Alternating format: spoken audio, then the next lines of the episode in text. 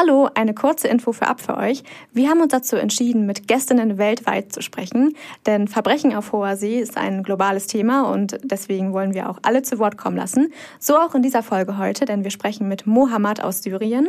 Und bevor ihr jetzt euch erschreckt, keine Sorge, wir sprechen weiterhin auf Deutsch. Ihr könnt dem Fall trotzdem gut folgen, auch wenn ihr nicht so fit in Englisch seid, denn seine O-Töne sind sehr kurz, er spricht sehr klar und deutlich und alles, was man nicht verstehen könnte, übersetzen wir für euch. Also viel Spaß bei der Folge.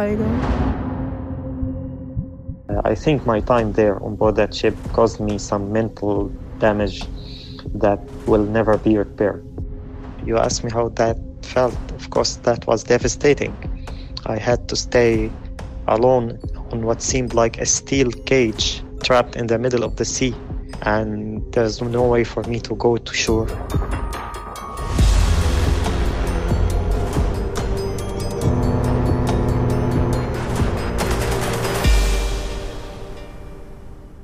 Moin und herzlich willkommen zu einer neuen Folge Ocean Crime. Ich bin Madeleine und ich sitze hier zusammen mit Maja. Das Gewinnspiel der Loungewoche ist jetzt beendet. Vielen lieben Dank für euren tollen Support und eure wahnsinnigen Bewertungen. Ähm, wir hätten nie gedacht, dass das so gut ankommt. Und wir freuen uns natürlich weiter über eure tollen Bewertungen. Dankeschön. Wir haben heute eine sehr spannende, schockierende und aufwühlende Geschichte für euch mitgebracht. Schockierend und aufwühlend deswegen, weil wir heute ähm, ja ganz besonderen Gast direkt und persönlich haben. Normalerweise haben unsere Fälle immer jemanden, der beteiligt ist an einem Fall, unsere InterviewpartnerInnen. Und in diesem Fall sprechen wir mit dem Opfer der Geschichte selber, was bei uns Gänsehaut hervorgerufen hat und hoffentlich auch bei euch.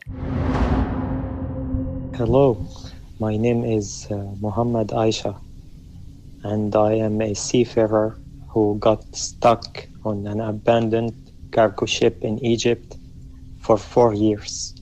And I had to spend a lot of this time alone on the ship. Krass. Also ihr habt jetzt schon so ein kleines Gefühl, worum es jetzt gleich gehen wird. Aber das, bevor wir starten, muss man sich das einmal kurz vor Augen führen, dass äh, Mohammed vier Jahre lang auf einem Schiff quasi gefangen war. Das finde ich ist an sich schon mal eine krasse Schlagzeile. Er hat vier Jahre seines Lebens verloren. Also er hat eigentlich, er hat alles verloren. Also so wie er uns das erzählt hat, hat er seine berufliche Laufbahn war dahin, ähm, sein gesundheitlicher Zustand, körperlich wie auch mental. Er war ein gebrochener Mann, als er vom Schiff gegangen ist. Und wie das genau passiert ist, da gehen wir jetzt gleich mal ein bisschen genauer drauf. Vorab nur einmal die Information für euch. Ihr habt vielleicht schon gemerkt, dass der Ton eben von Mohammed nicht ganz so gut war wie die letzten Male. Das liegt daran, dass die Aufnahmesituation allgemein schon sehr eine Herausforderung war. Er ist ähm, in Syrien und da ist die Internetstabilität eine andere, als wir sie hier gewohnt sind. Deswegen lief es ähm, über WhatsApp und danach am Ende, als die Verbindung äh, ja, vorbei war, lief es dann über Sprachnachrichten. Mohammed ist, ähm, wie wir gelernt haben, Seefahrer durch und durch und hat seinen Job geliebt und hat ja seit 2008 eigentlich alle Länder der Welt besucht. Er hat alles gesehen bis auf Australien und Nordamerika und war auf super vielen Schiffen unterwegs. Also hat alles transportiert, was man sich so vorstellen kann. Meistens waren das Cargo-Ships, die sowas wie Baustoffe transportiert haben haben, also so Stahl, Zement oder Marmor und natürlich auch viele Lebensmittel, also Essen in der Form von Mais, Früchten oder Butter zum Beispiel. Ja, er ist seitdem er 18 ist schon normaler Seemann und hat dann sich hochgearbeitet und war zu dem Zeitpunkt, wo er auf dem Schiff gekommen ist, von dem wir gleich sprechen, war er Chief Officer. Und Chief Officer wird man auch nicht einfach so, weil das ist eine der höchsten Positionen an Bord. Also du bist dem Kapitän nur unterstellt, aber sonst, ja, sonst kann dir eigentlich niemand was sagen, weil du sonst das ähm, Sagen hast nach dem Kapitän. Also ein sehr ambitionierter und ehrgeiziger Seefahrer, mit dem wir gesprochen haben. Und seine Position selber ein bisschen genauer zu beschreiben an Bord. Also er kümmert sich darum, dass das Schiff richtig beladen ist, dass ähm, die Ladung gesichert ist, ähm, was rauf und was runter geht, ähm, dokumentiert wird und hat auch eine Managing-Funktion und teilt die Crew ein. Also wer welche Aufgaben bewältigt und wer für was zuständig ist. So, Mohammed war also oder ist ähm, ein erfahrener Seefahrer und dann nun war es so, was äh, wirklich ausschlaggebend auch für die Geschichte ist, dass äh, 2011 in Syrien der Bürgerkrieg angefangen hat, der ja noch ähm, bis heute andauert. Und der Bürgerkrieg hat natürlich auf allen Ebenen Veränderungen hervorgerufen ins Negative. Und so war das natürlich auch für Mohammed.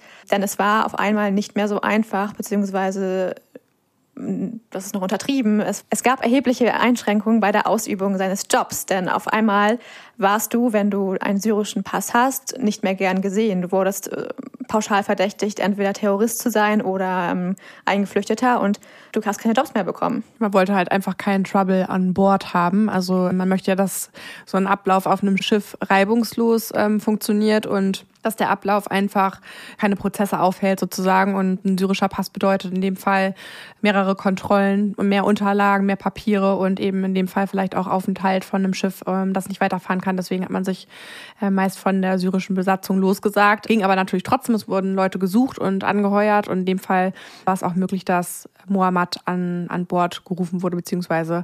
eingesetzt wird, auch trotz des Passes, aber eben mit mehr Vorkehrungen. Ja, bei der MV Aman, um die es geht, das, ähm, das ist der Name des Schiffes, auf der Mai 2017 berufen wurde durch einen Kontakt. Er hat ähm, natürlich viele Kontakte durch, seine, durch seinen Job einfach und einer seiner Kontakte hat ihm diesen Job empfohlen, der selber Chief Engineer auf diesem Schiff ist und hat gesagt, hey Mohammed, hier ist eine Stelle frei und komm doch vorbei, wir würden gerne dich haben. Ja, in dem Fall war es ein Freund von ihm, das heißt, er hatte auch eine ja, er hatte Vertrauen zu ihm, also er hat ihm den Job offeriert und er war sich auch zu 100 Prozent sicher, dass diese Person einfach ihm nur einen Job offeriert, der auch wirklich gut ist und ähm, der ja was bringt dann in dem Fall. Deswegen hat er auch ohne zu zögern zugesagt und den Job angenommen und somit einen Vertrag unterzeichnet, der erstmal für sechs Monate abgeschlossen war. das ist normalerweise so, wenn man an Bord äh, eines Schiffes geht, der auch mehrere Monate verbringt, dann darf man zwischendurch auch mal runter und auch seinen Urlaub ähm, zu Hause verbringen und somit hat er sich eben auf einen ja erstmal sechsmonatige Tour ähm, eingestellt und äh, wäre zwischendurch eben auch nach Hause gefahren. So der Plan zumindest. Das Schiff selber war am Hafen von Saudi-Arabien und die Anreise dorthin war sehr kompliziert, eben aufgrund der Situation, dass er in Syrien lebt, lebte. Und ähm, genau, er musste dann mit dem Auto erstmal ähm, nach Libanon fahren, dann musste er natürlich die syrische Grenze verlassen, was mit super vielen Komplikationen verbunden ist, weil ja, du einfach nicht die, die Grenze nicht einfach so überqueren kannst. Vor allem nicht als Syrer, wie wir eben schon erklärt haben. Das hat, allein das hat schon zehn Stunden gedauert an der Grenze. Dann ist er ähm, durch Libanon gefahren nach Beirut und dort hat er sich dann in den Flieger gesetzt, um nach Saudi-Arabien zu fliegen. Und das alles verbunden mit super vielen Kontrollen. Man glaubte ihm zuerst nicht, dass er ähm, ja aufs Schiff muss, dass er ein Seefahrer ist. Er musste sich immer wieder ähm, bestätigen und beweisen, dass was sein, sein Sinn ist oder wo, wohin er will und dass er wirklich einfach nur zu seinem Job gerade fährt. Ja, und dann kam er im Hafen an, von Jeddah in dem Fall. Und es war in dem Fall Nacht und dunkle Situation, die er vorgefunden hat. Und das Schiff war noch nicht fertig. Somit ähm, durfte er aber schon mal den Port, also das Hafengelände betreten und musste dort aber noch verweilen und war von der Reise unglaublich müde und musste sich erstmal ausruhen. Hat sich dann in einer Ecke einen Platz gesucht, wo er ähm, liegen konnte und schlafen konnte und hat sich dort hingelegt und äh, die Nacht bis zum Sonnenaufgang verbracht. Wir hatten ihn noch gefragt, ob er Angst hatte in dem Fall. Also wenn man sich vorstellt, man ist irgendwie in einem Hafengelände und es äh, riecht überall nach Diesel und es ist ein reges Treiben, ähm, auch in der Nacht, ähm, dass man Angst hat, dass man da irgendwie auch überfallen wird. Und dann sagt er nur, dass er aus Syrien ist und dass man in Saudi-Arabien keine Angst haben muss. Also kann man sich schon vorstellen, aus welchen Verhältnissen er sonst kam. Ja, hat die Nacht da verbracht und am nächsten Morgen wurde er von der Portpolizei abgeholt, von der Hafenpolizei, die ihn dann zum Schiff geleitet hat. Das Schiff war in einem sehr guten Zustand und die Crew war sehr professionell professionell, so wie Mohammed das erzählt hat. Also es war alles, eigentlich alles gut und wirkte irgendwie verdächtig. Also hat er seinen Job gestartet, so wie seine vielen Jobs vorher auch. Also es war, alles war gut. Ja, man kann sich das so vorstellen, es ist ein ähm, Cargoschiff gewesen, ein 100 Meter langes Schiff, gar nicht so hoch gebaut in dem Fall, also natürlich je nachdem, mit was es beladen ist, aber meistens hat das nur so fünf Meter ab Wasseroberfläche, was zu sehen ist vom Schiff, also der größte Teil davon. Und am Ende des Schiffes hat man dann so eine hohe Bridge, das hat man wahrscheinlich schon mal gesehen, so einen ganzen, ganz großen Hochbau, der so circa, er sagte, 22 Meter ähm, hochgebaut ist. Und die Crew selber an Bord bestand aus ähm, 19 Leuten, die kamen aus Indien, Ägypten und Syrien. Und ähm, als er darauf kam aufs Boot, wurden drei Leute ausgetauscht. Und die Hauptsprache, in der sie sich verständigt haben, war Englisch. Ja, und dann ging eigentlich auch alles reibungslos los. Ähm, die ersten Ladungen wurden transportiert. Es ging erstmal nach Ägypten und ähm, danach ging es nochmal nach Saudi-Arabien, dann nach Sudan und dann ging es wieder nach Ägypten. Und dort mussten die erstmal am Hafen halten, weil eben ja, weil etwas nicht stimmte. Ja, die hatten äh, Stahlrohre geladen und Zement und Aluminium, äh, der transportiert wurde und ähm, der musste eigentlich abgeladen werden. In dem Fall ist es so, dass man auf einem Schiff alle fünf Jahre gewisse Zertifikate erneuern muss. Die sind super wichtig, weil ohne diese Zertifikate darf man nicht weiterfahren. Und Mohammads Job in diesem Fall war, diese zu kontrollieren. Das gibt so einen Ordner, kann man sich vorstellen, der ähm, an Bord ist, in dem diese Zertifikate sind. Und immer wenn man neu ein Schiff betritt, dann prüft man erstmal, sind die quasi expired, also sind die ausgelaufen, müssen die erneuert werden. Ähm, und wenn ja, dann gibt er Meldung an den Kapitän und dieser kontaktiert dann die zuständige Behörde, die ihn die Zertifikate wieder bestätigt, damit man weiterfahren kann. Aber die kamen nicht. Das war dann auch der ausschlaggebende Wendepunkt, ähm, was natürlich zu dem Zeitpunkt niemand wusste, weil das erstmal nichts Ungewöhnliches war. Also es wurde dann weitergearbeitet wie bisher. Der ähm, Kapitän hat das Schiff verlassen, weil er ägyptischer Herkunft war und er wollte dann vor Ort, also am, am Hafen, an, am Land äh, Dinge regeln und die waren in einem ständigen Austausch, Muhammad und der Kapitän. Also es war eigentlich alles normal. Muhammad und seine Crew haben dann Arbeiten geleistet, Reparaturen, haben sich ausgetauscht, was brauchen wir jetzt, brauchen wir noch einen Zylinder, eben damit das Schiff auf den neuesten Stand gebracht wird, damit es diese Zertifikate bekommt. Dass das aber alles ja unnütz war oder umsonst war, wusste zu dem Zeitpunkt noch niemand. Wir befinden uns im Hafen von Al-Adabia in Ägypten und äh, man muss sich das so vorstellen, dass es ähm, das Schiff erstmal in, ja, in so einem Vorbereich vor dem eigentlichen Hafen äh, stand, weil im Hafen selber kostet es unfassbar viel Geld, das Schiff zu platzieren. Deswegen hat man so einen Wartebereich, in dem sich das Schiff befindet. Der Hafen selber ist wenn man sich den vorstellt, relativ staubig. Es ist alles in so einem in so beige-brauntönen. Das ist ein relativ leeres Gelände, wo wirklich sich wirklich nur die Schiffe zum Entladen und Aufladen ähm, befinden. Und es ist wirklich ein richtiges Hafengelände. Also es ist nicht ganz dicht bebaut, auch also eine relativ freistehende Fläche. Generell aber an einer sehr stark befahrenen Route, denn der Ort, wo das Schiff gelag, also geankert hat, war ja fast unter dem Suezkanal. Genau, es ist im Süden äh, des Suezkanals gewesen. Sehr interessant, weil ziemlich zur gleichen Zeit ähm, die Katastrophe, die man vom letzten Jahr mitbekommen hat, zumindest wirtschaftlicher Natur, ähm, für viele von dem Schiff gehört hat, was in den Medien war, was den Kanal blockiert hat und zur gleichen Zeit auch Mohammed auf dem Schiff war und von Bord konnte, was einen Menschen betroffen hat und keine Ware, die dort festgesetzt war. Das Meer selber kann man sich vorstellen, das ist das Rote Meer. Viele von euch kennen wahrscheinlich auch das Rote Meer, ist aber natürlich eine High-Traffic-Area, also wo super viele Schiffe fahren. Das heißt, es ist Öl im Wasser, ähm, ist natürlich auch nicht super sauber, aber nichtsdestotrotz sind dort auch Haie und ja, viele verschiedene Quallenarten und Fische, die natürlich auch ähm, gefährlich sein können, wenn man dort ins Wasser fällt oder ähm, schwimmen muss. Das Schiff selber lag am Ankerplatz W2, das ist der Warteplatz, in dem es sich äh, befunden hat und eben auf weitere Instruktionen gewartet hat. Also die nächsten Wochen und Monate muss man sich eigentlich so vorstellen, dass Mohammed und die, der Rest der Crew haben gearbeitet und Mohammed stand wirklich die ganze Zeit im Austausch, zum einen mit dem Ship-Owner, aber auch mit dem Kapitän und er hat regelmäßig Feedback bekommen, aber nach einer gewissen Zeit war dieses Feedback eben nicht mehr so positiv. Vorher wurde immer gesagt, ja, wir regeln das und dann und dann passiert was. Dann natürlich, was auch wichtig ist, die Leute haben ihren Lohn nicht bekommen. Also da wurde natürlich viel nachgefragt und am Ende hieß es, zum Anfang hieß es immer, ihr bekommt euren Lohn, äh, macht euch keine Sorgen, aber irgendwann ja, stagnierte das alles und ja, die Stimmung kippte, kann man so sagen. Kippte, ja. Also er, also sein Job war auch Reports täglich zu überbringen an die Schiffsowner und an die Leute, die daran beteiligt waren, auch zu erfahren, was eben am Schiff in Schuss gehalten werden muss unter anderem und hat diese Reports rübergegeben. Am Anfang war immer alles, hast du super gemacht, so ungefähr. Es gab gutes Feedback dazu. Er hat Feedback bekommen, auch wann die nächste Ware kommt und so weiter. Und irgendwann wurde das Feedback eben immer weniger, wo er sich erst drüber gewundert hat, warum das so ist, dass es immer weniger wurde. Und dann irgendwann wurde es sogar so, dass er ähm, ja zeitweise ignoriert ignoriert wurde, nachdem er vertröstet wurde und es einfach keine Antwort auf Fragen gab. Die Situation wurde mittlerweile lebensbedrohlich, denn die Vorräte wurden knapp, man hatte nicht mehr viel Essen oder man hatte nur Essen, was irgendwie ja von minderer Qualität war und dann gab es kein Gehalt. Also man kann sich vorstellen, dass die die wirklich eine sehr, sehr schwere Zeit durchgemacht haben und kein Feedback bekommen haben. Ja, sie also waren ja in der Situation, dass sie auch nicht direkt am Hafen waren. Das heißt, man konnte nicht vom Schiff runter. Es gab keine Schnellboote. Wenn man an Land wollte, musste man andere Schiffe anfunken und sie bitten, einen mitzunehmen. In dem Fall hatten sie aber auch kein Geld, um Lebensmittel zu kaufen und konnten ja auch nicht einfach ohne Genehmigung das Hafengelände verlassen, weil sie eben zum größten Teil auch nicht aus dem Land waren. Und das hat eben auch zu äh, ja, großen hygienischen äh, schwierigen Zuständen an Bord geführt. Ähm, viele von den SeefahrerInnen haben Skorbut bekommen.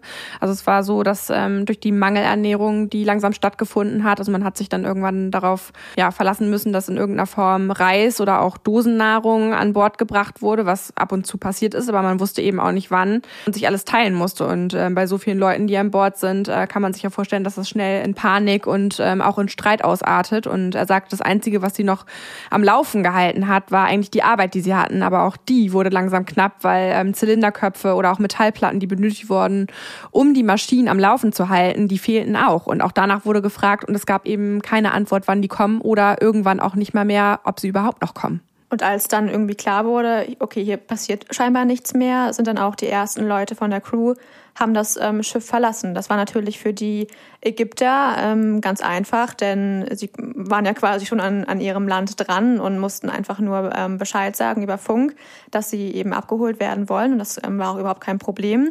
Für die Leute indischer Nationalität und vor allem für die Syrer war das natürlich alles ein bisschen komplizierter. Und für Mohammed war es nochmal extra kompliziert.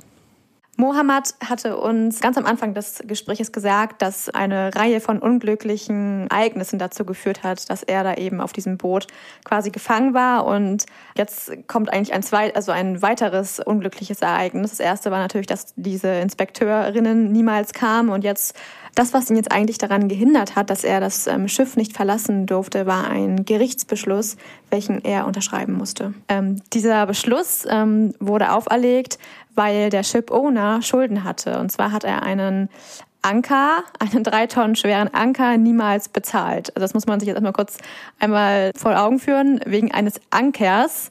Ja, und einer nicht bezahlten Rechnung in Höhe von ähm, 21.500 Dollar, was ja für eine Reederei oder auch für einen Schiffseigner einfach ein Scherzbetrag ist, passiert jetzt das, was wir jetzt alles erzählen. Also das ist ein Unding, dass sowas überhaupt auch rechtlich eine Hürde sein kann. Ja, genau. Diese Rechnung wurde eben nicht bezahlt und das war auch einer der Gründe, warum es jetzt auf einmal einen Rechtsstreit auch gab und das Schiff sich auch nicht weiter bewegen durfte. Es gab dann einen Gerichtsbeschluss, wo wir nicht genau wissen, was drin stand. Auf jeden Fall gab es dann Authorities, also ähm, Verantwortliche, die ähm, ans Schiff kamen und dieses Dokument mitgenommen haben und Mohammed sollte das unterzeichnen. Mohammed hat auch alles verstanden, weil es ähm, seine Landessprache war. In Ägypten spricht man ja auch Arabisch, wie in Syrien auch und konnte alles verstehen, hat auch noch die Leute, die vor Ort waren, gefragt, ob er jetzt irgendwie haftbar gemacht wird für irgendwas, ob es irgendwelche Konsequenzen für ihn hat. Und ähm, das wurde verneint. Die haben ihn angelogen. Die haben ihn angelogen und dementsprechend hat Mohammed das unterschrieben. Wir wissen auch, Mohammed ist ja nicht, ähm, nicht doof, also ist ja... Er ist ein gebildeter junger Mann. Richtig und er wusste nicht, was das bedeutet. Ich kann mir vorstellen, dass er es einfach unterschreiben, unterschrieben hat, damit eben die Situation sich klärt, damit er sein Geld bekommt und auch irgendwie dieses Schiff bald verlassen kann, beziehungsweise es weiterfahren kann. Ja, dass diese Entscheidung, diese Unterschrift sein Leben wirklich verändern wird, das, damit hat niemand gerechnet, außer vielleicht die Leute, die diesen Gerichtsbeschluss hatten. Ja, die Konsequenz daraus war, mit der Unterschrift hat er quasi bestätigt, dass er der Legal Guard ist, also der, in dem Fall der Verantwortliche für das Schiff. Also er war sozusagen ab dem Zeitpunkt der Unterschrift der Verantwortliche dafür, dass das Schiff dort steht. Und das ja, wusste er zu dem Zeitpunkt nicht. Das hat er erst dann erfahren, als die Crew eben nach und nach das Schiff verlassen hat und er natürlich auch das Schiff dann irgendwann verlassen wurde, weil irgendwann hat man gemerkt, okay, hier passiert nichts mehr. Ich habe ja auch kein Essen mehr. Ich möchte nach Hause. Ich möchte wieder Geld verdienen. Und dann ist er. Ähm ja, das ist so passiert, dass er halt ein anderes Schiff angefunkt hat, was vorbeigefahren ist. Die Leute, die runter wollten, sind mit drauf und er eben dementsprechend auch. Hat, haben alle gesagt, wir haben die Papiere, wir dürfen runter. Die haben die mitgenommen, haben es auch gar nicht weiter angeguckt. Und im Port kam dann die Polizei, hat alles nochmal kontrolliert und alle wurden durchgelassen. Und bei ihm wurde dann gesagt, so, stopp, du gehst zurück an Bord. Deine Papiere besagen, dass du der ähm, Verantwortliche für das Schiff bist und deswegen wirst du das Gelände hier nicht verlassen. Ja, und der Moment, wo er das erfahren hat, war ein, ja, ein schrecklicher Moment, weil er dann wirklich realisiert hat, okay, Moment mal, ich darf hier irgendwie nicht ähm, von Bord, was, was soll da mit mir passieren, was, äh, wie soll es jetzt weitergehen? Und da kommt jetzt auch nochmal die Tatsache ins Spiel, dass er einen syrischen Pass hat, weil natürlich konnten die Ägypter und alle anderen einfach vom Schiff weil sie eben keine Probleme hatten mit ihrem Pass. Aber als Syrer durfte er auch einfach Ägypten gar nicht betreten. Also er war auf diesem Schiff gefangen. Ja, er wusste ab dem Zeitpunkt, dass er in die Hölle an Bord wieder zurück muss, an das das Boot oder auf das Schiff, an dem sehr schlechte hygienische Zustände sind, äh, wo es kein Essen gibt, dass er selber kein Geld hat, fast die gesamte Besatzung das Schiff verlassen hat und wurde dann von der Polizei zurück zum Schiff geleitet ähm, und musste die Strickleiter aus Seil und Holzsprossen ähm, wieder das Schiff hochklettern und war wieder an Bord und in einer aussichtslosen Situation. Damit ihr wisst, in was für einen Zeitraum wir jetzt uns bewegen. Also dieser Gerichtsbeschluss kam nach sechs Monaten. Das heißt, da waren sie schon sechs Monate da und dann sollte das Ganze noch dreieinhalb Jahre weitergehen. Zu dem Zeitpunkt waren nur noch er und der Ägypter Abdul an Bord, der auch ja mehr oder weniger noch an Bord geblieben ist, weil er Mitleid mit Mohammed hatte und wusste, wie die Situation vor Ort ist und ihn nicht alleine lassen wollte. Die beiden sind in dem Zeitraum Freunde geworden und ja, haben durch das, was sie erlebt haben, einfach eine Freundschaft erfahren, die natürlich teilweise auf Zwang passiert ist, aber es blieb den beiden auch nichts anderes übrig. Sie hatten nur noch sich beide. Und das Ganze lief dann zwei Jahre und zwei Monate. August 2019 war, war es dann so, dass es zwei Jahre und zwei Monate waren. Und ähm, ab dem Zeitpunkt war er alleine. Also es kam der Zeitpunkt, in dem Abdul das Schiff verlassen musste und äh, nicht mehr länger auf dem Schiff bleiben konnte. Und da er Ägypter war, konnte er das Schiff verlassen. Und ja, ab dem Zeitpunkt war Mohammed auf sich alleine gestellt. When the living situation on board the ship started to worsen, you know, no diesel oil and no food and no water, the crew started to leave one by one and two by two. There's also, as the crew were losing hope of getting paid, they weren't receiving any wages. They started to leave over the course of months, even a year and a half. The first time I had to stay alone on board the ship was in the summer of 2019 there were three crew, crew members, Egyptians. They used to stay sometime at home and visit the ship sometime, still holding to the hope of eventually getting paid if the owner managed to solve his financial problem with the court and with the port authorities. Someone would leave home and someone would stay with me on board the ship. I had to stay alone for a day or two or three sometimes. Uh, when I realized that I was alone for good, that no one was coming back. That was in August of 2019. The last one of the crew, the Egyptian crew, called me from home and said he was never coming back. You asked me how that felt. Of course, that was devastating. I had to stay alone on what seemed like a steel cage trapped in the middle of the sea. And there's no way for me to go to shore and there was no way for me to get food supplies of diesel oil or water. So that was, of course, very horrifying and devastating. Also wie Mohammed eben ähm, geschildert hat, war es eine furchtbare Situation und ähm, wenn ich mich jetzt da mal hineinversetze, dass ich äh, den Lockdown ähm, schon sehr schrecklich fand und ich auch alleine gewohnt habe. Das war überhaupt gar kein Vergleich zu dieser Situation. Das, also das, ich finde, man kann sich das einfach nicht vorstellen, da noch auf offenen Meer, was sowieso für mich persönlich schon gruselig ist. Und äh, ja, dann stellt man sich natürlich die Frage, wie war das denn der Kontakt mit der Familie? Wie, wie wurde da kommuniziert? Und es war ähm, zumindest am Anfang so, dass Mohammed durchgängig eigentlich Handyempfang ähm, hatte, dadurch, dass sie dicht am Hafen waren und im regelmäßigen Austausch mit der Familie ähm, stand. Und als feststand, dass Mohammed wahrscheinlich nicht mehr von diesem Schiff so einfach runterkommt, war die Familie natürlich alarmiert. Also sie hat alles versucht, damit Mohammed da wieder runterkommt, hat Behörden kontaktiert, war mit der Botschaft in Austausch, aber das hat irgendwie alles nichts gebracht und alle haben gesagt, naja, er hat ja diesen Wisch da unterschrieben, also diesen Gerichtsbeschluss, also ist er nun mal der Legal Guard, da können wir nichts dran ändern.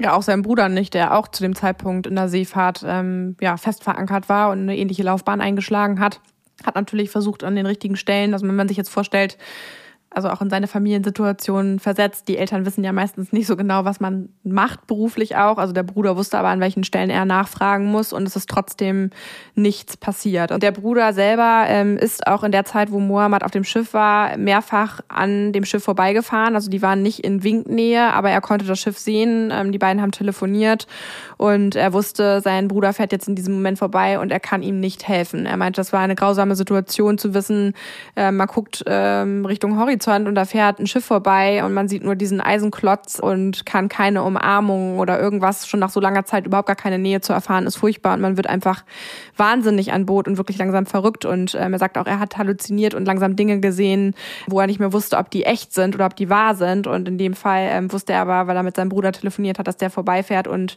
ja, hatte aber keinerlei Möglichkeit mit ihm überhaupt zu kommunizieren, eben außer über das Telefon. Und ja, das war zum einen schon mal eine schlimme Situation, aber der Zustand sollte noch schlimmer werden, vor allen Dingen was den Kontakt mit seiner Familie angeht. Ähm, ja, trat dann eigentlich das Schlimmste ein, was man sich vorstellen kann. Der Kontakt äh, mit der Familie war dann irgendwann leider nicht mehr so regelmäßig möglich, weil ähm, das Schiff natürlich irgendwann gar kein ähm, Dieselöl mehr hatte. Also äh, da konnte nichts mehr, es gab keinen Strom mehr. Also es war dunkel und man hatte, oder Mohammed hatte keine Möglichkeit mehr sein Handy aufzuladen, beziehungsweise hatte es nur sehr unregelmäßig. Und dann war der Kontakt natürlich auch manchmal für ein paar Wochen unterbrochen. Und dann ist noch etwas ähm, während der Zeit passiert, und zwar ist Mohammeds Mutter gestorben. I learned about the death of my mother by the phone. A family member called me and told me that she passed away.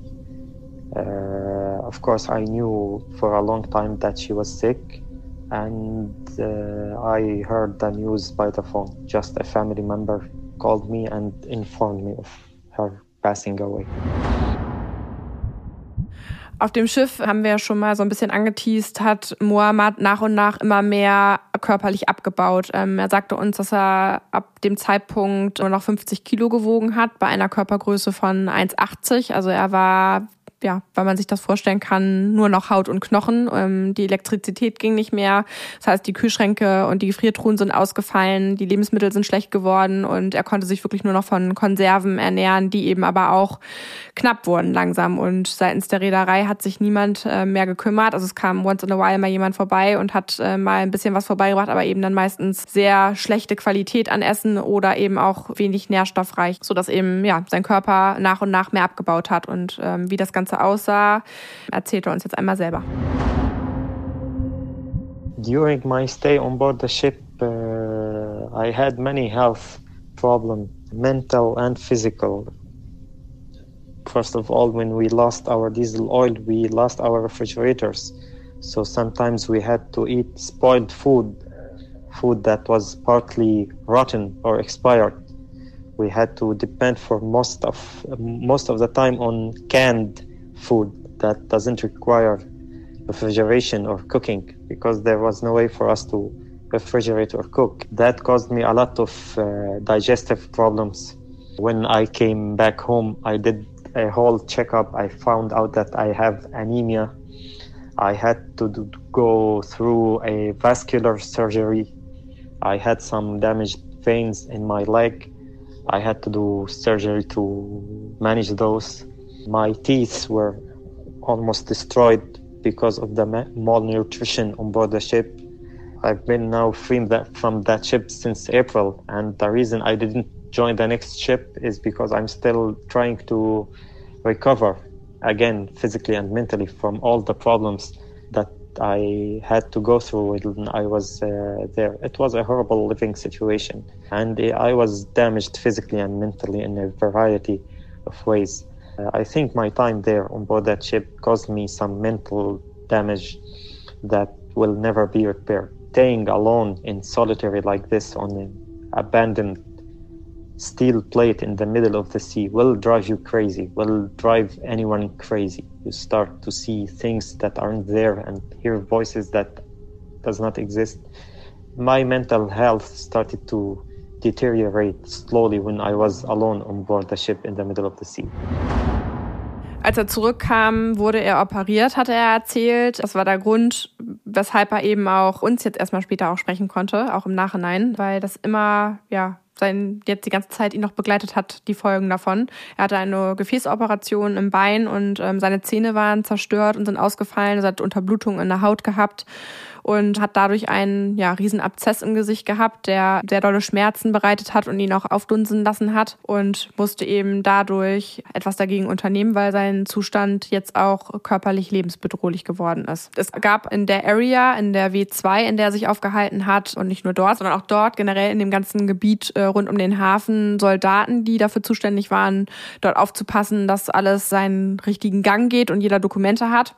Und die haben ihn ja aufgegriffen und seinen Zustand gesehen das erste Mal. Also eigentlich hätten sie ihn bei dem versuchten Landgang, den er unternommen hat, sofort wieder zurückschicken müssen. Er hat dann versucht, mit äh, Händen und Füßen seinen Zustand zu erklären und sie haben ihn ja auch deutlich angesehen, dass er einfach abgemagert war und sein ganzes Gesicht war geschwollen. Er hatte starke Schmerzen und ähm, dort war ein Soldat, der Mitleid mit ihm hatte. Und der ließ ihn wissentlich gewähren, dort ins Krankenhaus zu gehen vor Ort. Und deswegen ist er dann ins Krankenhaus gefahren, hat sich dort dann zwei Zähne ziehen lassen. Die mussten sofort entfernt werden, weil er einfach diese riesengroße Entzündung im Gesicht hatte und ähm, musste dann aber trotzdem direkt wieder an Bord. Aber wissentlich hat er gesagt, äh, hat es ihm sehr geholfen, dass da jetzt jemand war, der ihn zumindest medizinische Hilfe hat in Anspruch nehmen lassen. Man kann, glaube ich, schon sagen, dass er durchgehend eigentlich in Lebensgefahr geschwebt hat. Ja, geschwebt hat. Er hat äh, gesagt, es waren so ungefähr 15 bis 20 Situationen, in denen er an Bord während der Zeit fast gestorben ist. Also fast eine, gestorben. Weil eine der Situationen war, ähm, da gab es ja ein Fehler oder ein Bug im, im Schiff. Also da ist Wasser reingekommen und was natürlich eine sehr beängstigende Situation ist, gerade auf offenem Meer. Und da hat er dann Notruf abgesetzt mit Mayday, Mayday. Und es hat wirklich Stunden gedauert, bis dann überhaupt mal jemand kam vom Militär und von der Polizei. Ja, und daraufhin hat äh, das Militär und Zusammenschluss mit dem Management von dem Schiff beschlossen, ähm, weil er eben Notruf abgelassen hat und da auch jemand kam, ihn noch mal so ein bisschen genauer unter die Lupe zu nehmen und hat jemanden, der schon, äh, der auch Seefahrer war, quasi ja an Bord geschickt, um ihn zu überwachen. Es wurde so ein bisschen so ausgelegt, als ob da jemand ist, der ihn begleitet, auch durch solche Situationen wie in dem Fall einen Sturm. Aber im Prinzip war derjenige dafür da aufzupassen, dass er nicht abhaut. Mhm, und wir haben ähm, noch mal in einem Zeitungsbericht gelesen, da wurde nämlich dieser Aufpasser, nennen wir ihn jetzt mal, interviewt. Und er hat gesagt, zum Anfang wollte er sehr professionell äh, Mohammed gegenübertreten, aber als er gemerkt hat, in was für einer Situation er eigentlich steckt, ja, bekam er Mitleid und hat das ganz an, konnte das auf einmal ganz anders einschätzen, als er es vorher hatte eingeschätzt. Und dann haben die beiden auch eine sehr ähm, krasse Situation auch zusammen erlebt. Und zwar gab es einen Riesensturm, also einer der größten Stürme überhaupt ähm, in Ägypten.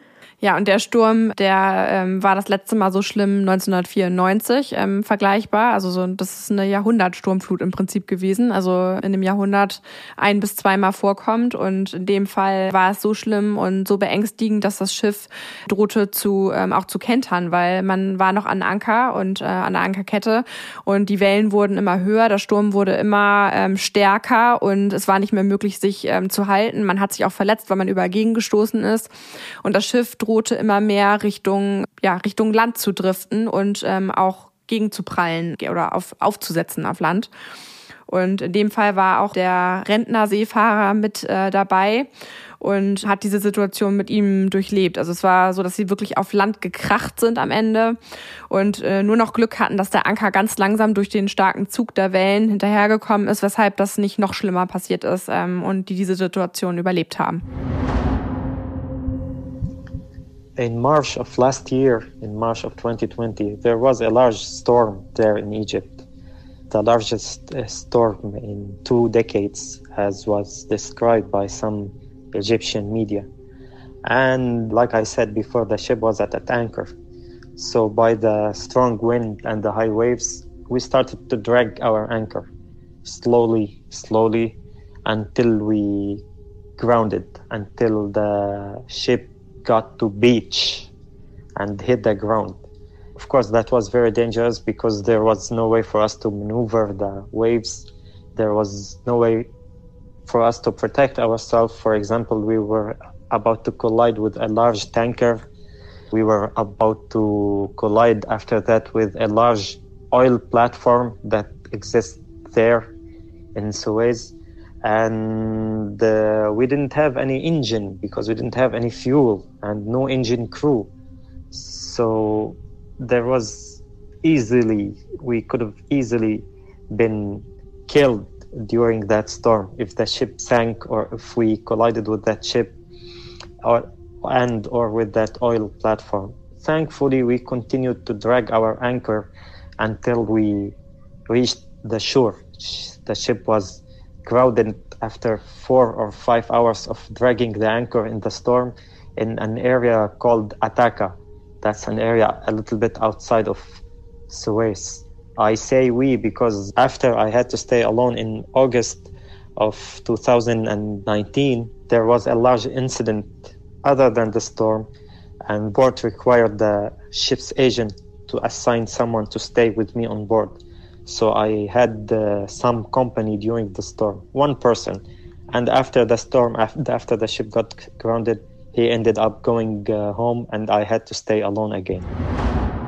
Dieser Sturm war rückblickend für Mohammed aber gar nicht so schlecht, denn jetzt war er viel dichter an der Küste dran und hatte die Möglichkeit, öfter an oder regelmäßig an Land zu schwimmen. Auch das muss man sich erstmal vorstellen, weil das jetzt auch kein keine 20 Meter nur sind, sondern also es gibt Bilder davon, die können wir euch gerne mal zeigen auf unseren ähm, Kanälen oder könnt ihr auch in vielen Zeitungsartikeln darüber nachlesen, wo Mohammed wirklich mit zwei Kanistern im Arm ist und im Hintergrund sieht man das Schiff. Es war doch schon eine große Strecke zum Schwimmen, aber er hatte jetzt die Möglichkeit, eben regelmäßig sein Handy zu laden und irgendwie ähm, Getränke und Essen zu holen. Ja, er sagte, er hatte Glück im Unglück in dieser Situation. Also es ist äh, schon so gewesen, dass diese Situation, also er ist illegal an Land geschwommen und durfte das Land nicht betreten. Das heißt, er wurde in regelmäßigen Abständen von der Polizei wieder an, ans Schiff gebracht und ihm wurde natürlich auch gedroht, dass Konsequenzen folgen.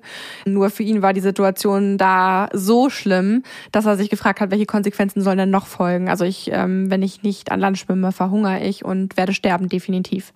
Deswegen war das ähm, genügend Motivation für ihn, ja, jede Nacht im Dunkeln aufzubrechen oder nicht jede Nacht, sondern äh, alle paar Tage aufzubrechen, Richtung Land zu schwimmen und ähm, auch die Gefahr in Kauf zu nehmen, gefressen zu werden auf der äh, Fahrt, überfahren zu werden von einem Schiff oder eben auch zu ertrinken, weil je nach Strömung ist es trotzdem eine riesige Entfernung gewesen äh, zum Schiff und kam dann an Land und nach und nach hat er ähm, dort auch Leute getroffen, die, er sagt, nicht nur Glück im Unglück, es war nicht alles schlecht, hat er gesagt, was natürlich, wenn man jetzt die ganze Geschichte gehört hat ähm, und nachher auch nochmal zum Ende kommt, ja, ein bisschen komisch klingt in unseren Ohren, aber ein Lichtblick für ihn war, dass er auch Leute getroffen hat, die ihm heimlich Hilfe angeboten haben, weil sein Fall nach und nach bekannter wurde. Also er wurde in, äh, in dem Gebiet, in dem er war, nach und nach ja eine Bekanntheit, weil er an Land geschwommen ist und immer mehr Leute kennengelernt hat, die das ähm, registriert haben.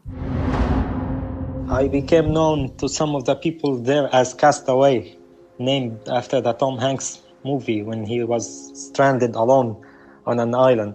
Some people there started to call me castaway. And that situation kept on some time uh, i got to know some of the people who live on shore some of the residents of the area. They were very kind of me. Some of them offered me to stay at, the, the at their home. I used to keep uh, dry clothes at their houses when i swam out of the water and i was all wet. And during the winter season I was freezing. I would used to go out of the water all shaking from the cold. They uh, offered to keep my dry clothes at their house. I used to go into their houses and change into some dry clothes to get a little bit warm. I used to leave my phone there to for them, those people, uh, to charge it. Some of the people who lived in that village uh, used to offer me cooked uh, meal like I said, all I was was eating was uh, canned uh, food, cans of uh, peanuts or tuna or hummus or something like that. So sometimes they used to offer me some uh, cooked, uh, home cooked meal to take with me back to the ship. It wasn't all bad. I managed to meet some seriously generous and kind people who offered me a lot of help in a lot of different ways. Also äh, Castaway ist jetzt vielleicht auch nicht unbedingt ein Titel, den man unbedingt haben möchte. Vielleicht weiß nicht, ob ihr den Film kennt, aber es geht um einen gestrandeten Menschen, der sehr verwahrlost irgendwann aussieht. Und ja, so wurde er dann dort genannt und berühmt auch irgendwie unter den Ortsansässigen. Und In dem Fall hat der Titel ihm ja zumindest auch geholfen, weil viele den Film halt einfach kennen, Castaway. Und ähm, deswegen ja einfach, glaube ich, auch einen Bezug dazu hatten, worum es geht in dem Fall bei ihm. Genau, und das äh, zeigt nochmal, wie schlimm es eigentlich war auch. Also wie verwahrlost er wahrscheinlich auch ausgesehen haben muss. Also nochmal zur Übersetzung, ähm, was er eben alles erzählt hat. Also er ist teilweise natürlich auch im Winter ähm, da geschwommen. Es war kalt, er hatte Klamotten an und musste dann natürlich auch wieder zurückschwimmen mit ähm, dem Proviant, was er vielleicht bekommen hat oder mit seinem geladenen Handy. Und dann gab es eben glücklicherweise Leute, die ihm geholfen haben, die seine Klamotten getrocknet haben, die ihm Hilfe angeboten haben, die ihm mal eine warme Mahlzeit ähm, bereitgestellt haben, so dass er eben ja, dass der Aufenthalt an an der Küste besser für ihn war. Und ja, auch wenn man sich vorstellt, dass es generell warme Länder sind oder ein warmes Land, in dem er sich aufhält, äh, rund um die Winterzeit, ist es dort auch nicht warm. Und wenn man so lange im Wasser war, vor allen Dingen auch nachts und dann rauskommt, hat er erzählt, dass er zitternd aus dem Wasser rausgekommen ist und auch Angst haben musste, dass er erfriert. Vor allen Dingen mit den nassen Sachen an, am Leib und vor allen Dingen, weil er war ja auch heimlich unterwegs. Also er kam an Land und das durfte er gar nicht an Land kommen und war dann natürlich nochmal doppelt auffällig, indem er halt dann mit nassen Klamotten darum gelaufen ist. Das heißt, Leute haben für ihn trockene Kleidung platziert und ihm äh, ja auch angeboten, sein Handy zu laden, was ihm letztendlich das Leben gerettet hat. Nochmal, um das jetzt ähm, zeitlich einzuordnen. Ähm, mittlerweile hatten wir März 2020, also da war der große Sturm und er hat ähm, dann, bis er endlich von diesem Schiff losgekommen ist und äh, das Schiff final verlassen durfte, ist nochmal fast ein Jahr vergangen. Also im April 2021 war es dann soweit. Und wie das passiert ist, ja, das äh, ist äh, ein langer Prozess gewesen. Oder wie er sagen würde, eine Verkettung von sehr vielen unglücklichen Zufällen. Beziehungsweise da dann mittlerweile glückliche Zufälle, weil ähm, ja die Öffentlichkeit hat langsam davon Wind bekommen. Ich meine, ist auch klar, wenn er da irgendwie schon ähm, im Ort äh, bekannt ist als Castaway, aber eben auch es hat sich eine Organisation eingeschaltet, die ETF, die International Transport Federation. Das ist sowas wie eine Gewerkschaft für eben Seefahrer und Seefahrerinnen. Ähm, die haben davon ähm, ja, Wind bekommen und waren ab dem Zeitpunkt mit Mohammed im engen Austausch. Und die haben die IMO, die International Maritime Organization und die ILO, die International Labour Organization, eingeschaltet. Und die haben dann wirklich Druck ausgeübt. Druck auf allen Ebenen, auf allen Behörden und haben dann letztendlich Medien eingeschaltet. BBC, ähm, Wall Street Journal, ähm, CNN, ich weiß nicht, wer noch alles, aber auf jeden Fall viele große Medienhäuser, die Mohammed interviewt haben und über ihn berichtet haben. Also es wurde richtig Lärm um den Fall gemacht und ja, einfach erzählt, dass da ein Mensch festsitzt, der nicht von Bord kann, dort am Sterben ist und keiner sich verantwortlich fühlt, ähm, ihn zu retten.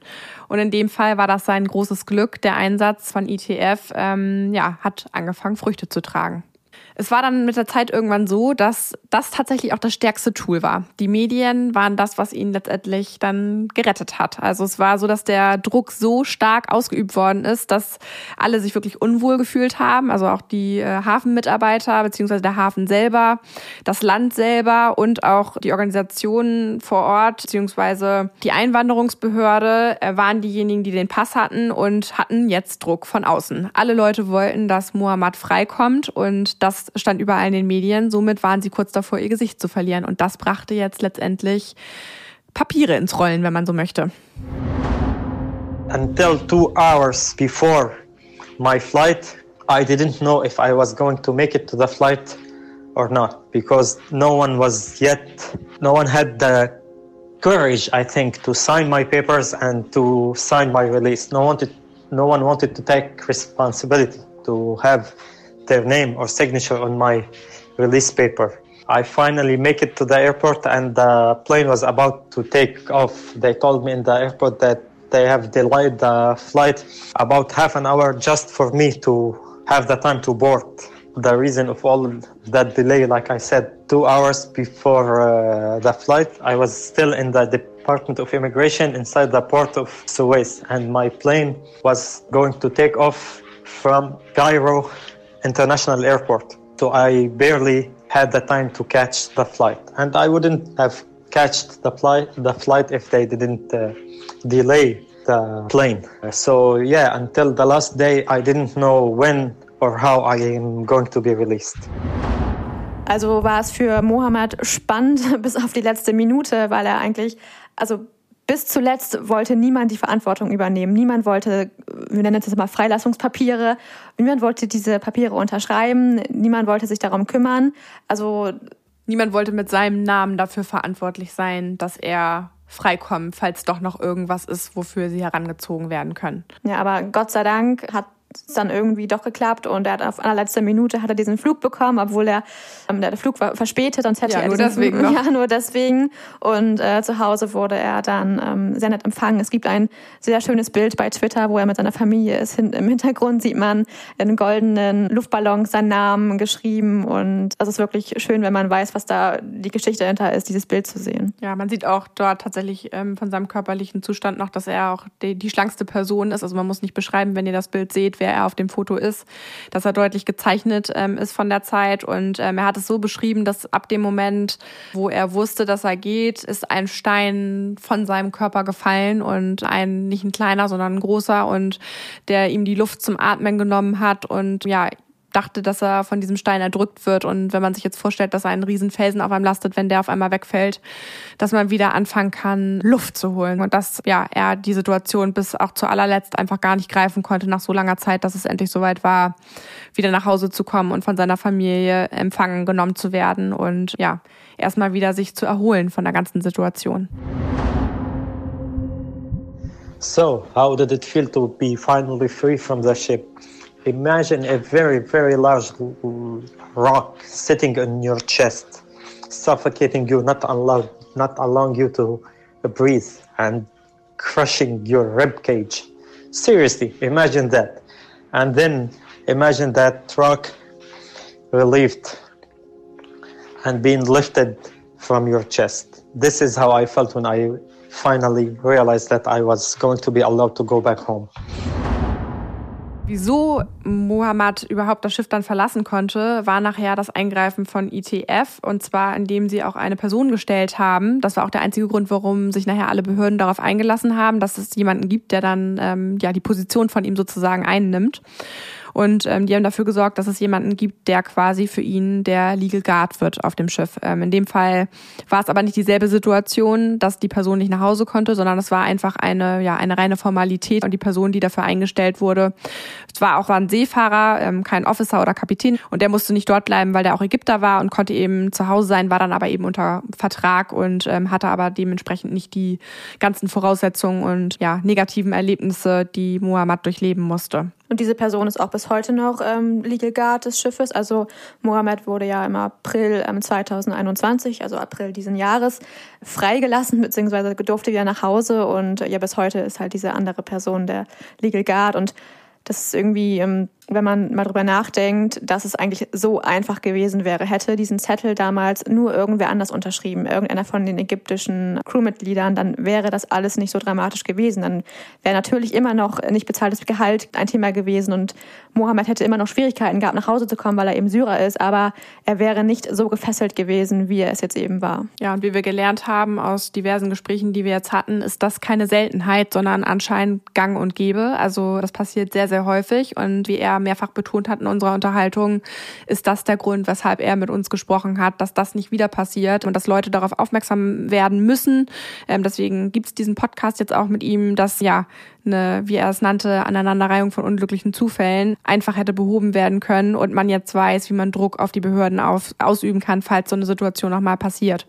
Deswegen, also es gibt Möglichkeiten und Wege, die immer noch sehr steinig sind, aber man kann dagegen etwas tun und in dem Fall hat es ja auch geholfen. Was macht äh, Mohammed jetzt? Also Mohammed ist jetzt wieder in Syrien und hat da jetzt erstmal eine Fortbildung gemacht, also seinen Master ähm, nachgeholt.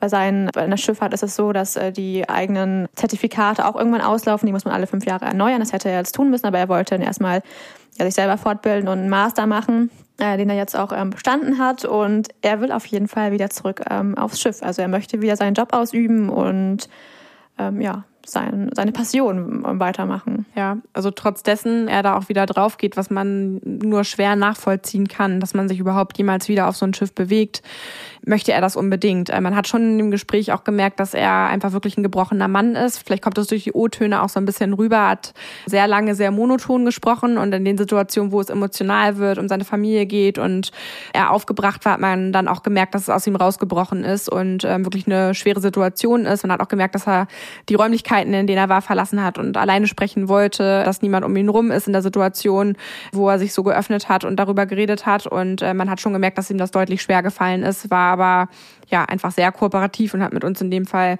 wirklich über alle Details gesprochen. Wir haben auch vorher gesagt, dass er nicht über alles sprechen muss, weil man eben ja einfach gut zu gut nachvollziehen kann, wie schlimm das gewesen sein muss. Also zumindest ja aus der Ferne, wie man sich das eben vorstellen kann. What I'm doing now is rehabilitation.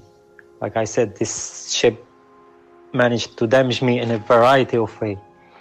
Physically, mentally, financially, academically. I'm on my way of rehabilitation to recover from all of these uh, damages I had to encounter uh, during my time on this ship. Thankfully, I'm much better now. My certificates are ready and new. Physically and mentally, I'm much better.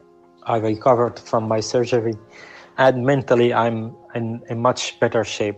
And looking forward now to join Uh, the next ship to go in on another contract on a new ship soon, I hope.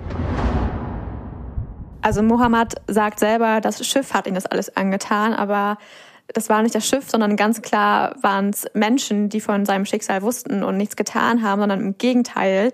Ähm, wir haben ihn noch gefragt, was jetzt mit den Ship-Ownern war, ob noch Kontakt ist. Und tatsächlich ist es so, dass die Ship-Owner selber, also die Schiffbesitzer, das ähm, so dargestellt haben, als hätte Muhammad äh, die ganzen vier Jahre lang auf sein Geld gepocht. Die haben, die haben, versucht, die Medien umzudrehen, einfach eine andere Geschichte daraus zu machen, weil sie so schlecht dargestanden haben. Sie haben einfach so getan, als ob sie das Opfer sind und nicht er an Bord. Ähm, sie haben gesagt am Anfang, also sie haben angefangen, den Druck irgendwie umzuwälzen und gesagt, er bleibt auf dem Schiff, bis er sein Geld bekommen hat. Deswegen geht er da nicht runter. Das war Punkt eins. Und nahm das eben als Druckmittel auch. Und dann hat er sich sehr klar in den Medien positioniert und gesagt, dass das definitiv nicht der Fall ist und das niemals gesagt hat und dass er eben getrickst wurde, ausgetrickst wurde, das Papier zu unterzeichnen und eben fälschlicherweise das als Beweis genommen wurde. Also diese Menschen haben ihn ausgetrickst und belogen. Ja, mittlerweile hat er immerhin dank der International Transport Federation zwei Wochen seines Gehalts bekommen von den vier Jahren. Also zwei Wochen ist ein Witz. Eigentlich steht noch viel, viel, viel mehr natürlich aus. 163.000 Euro hat er gesagt, steht aus. Genau, es ist ihm aber mittlerweile egal. Also ähm, für ihn ist das Wichtigste, dass er jetzt wieder zu Hause ist, dass er wieder Kontakt hat mit Menschen, dass diese Zeit einfach vorbei ist, weil er ist schwer traumatisiert. Das darf man halt nicht vergessen, auch wenn das jetzt natürlich alles Lichtblicke sind, dass er jetzt ähm, wieder normal weitermachen kann. Aber es ist einfach ein schwer traumatisierter Mensch, mit dem wir da gesprochen haben. Und das ja, darf man irgendwie nicht vergessen. Und das äh, Krasse ist, was Madeleine ja auch schon gerade meinte, oder was du gerade schon meintest, Madeleine, dass das eben kein Einzelfall ist. Und man kann auf der Seite der International Labour Organization nachschauen. Da gibt es eine Datenbank von Fällen von ähm, verlassenen ähm, Seeleuten.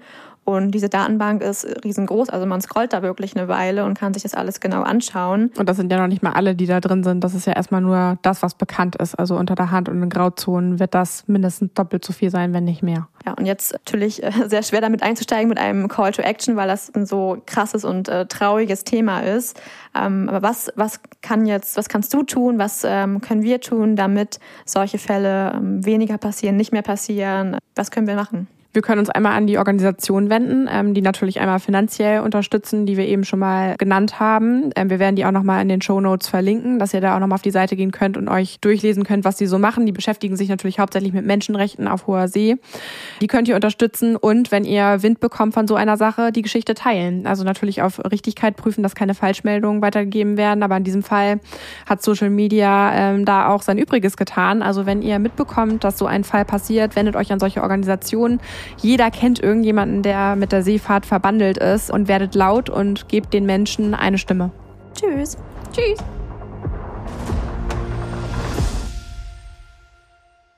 Ocean Crime ist eine Produktion von Bracenet in Zusammenarbeit mit Klangmagneten und Flying Podcast. Hinter Mikro sitze ich, Maja Löwedey. Und ich, Madeleine von Hohenthal. Die Inhalte unseres Podcasts haben wir aus erster Hand und wurden mit größter Sorgfalt recherchiert. Für die Richtigkeit, Vollständigkeit und Aktualität der Inhalte können wir jedoch keine Gewähr übernehmen. Wir schließen jegliche Haftung für das Offenlegen von geheimen Informationen aus und wir können keine Haftung für eventuelle Folgen übernehmen.